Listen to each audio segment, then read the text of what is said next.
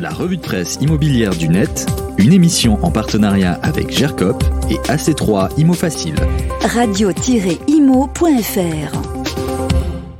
Bonjour à tous. À la une cette semaine, la fin de ce qu'on appelle les passoires thermiques. Ces logements mal isolés, ceux que l'on classe en F ou G en consommation d'énergie. Ils ne seront plus disponibles à la location en 2028. L'Assemblée nationale a voté en première lecture un texte en ce sens dans le cadre de la loi climat résilience. 5 millions de logements très énergivores sont concernés. Des logements où il fait froid, où les murs se fissurent et où pourtant certains vivent faute de pouvoir s'offrir mieux. Sous la plume d'Audrey Garrick, journaliste au Monde, vous pourrez vraiment savoir ce que ça fait d'habiter dans une de ces passoires thermiques. Autant dire que ça ne fait pas envie. On apprend aussi dans ce très beau reportage de terrain pourquoi de tels biens peuvent être loués. L'article dans le Loiret, la rénovation énergétique compliquée des passoires thermiques à retrouver sur le monde.fr. On pourrait penser qu'il y a urgence à rénover ces logements insalubres.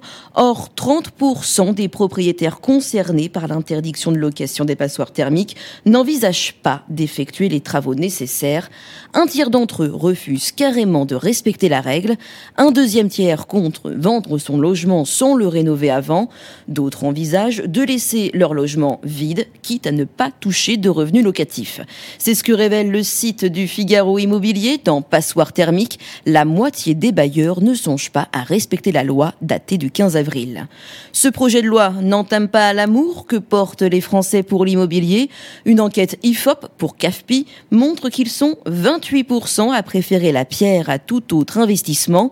Il faut dire que pendant la crise sanitaire, les Français ont épargné plus que d'habitude.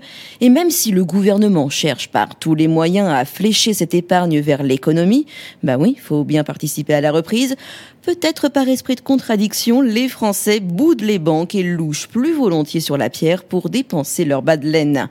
Après le projet immobilier viennent la voiture et les voyages. On le comprend bien après une année de restriction. Cette étude est à retrouver sur le site des échos. Bonne semaine à vous tous. La revue de presse immobilière du net, une émission en partenariat avec GERCOP et AC3 Imo Facile. Radio-imo.fr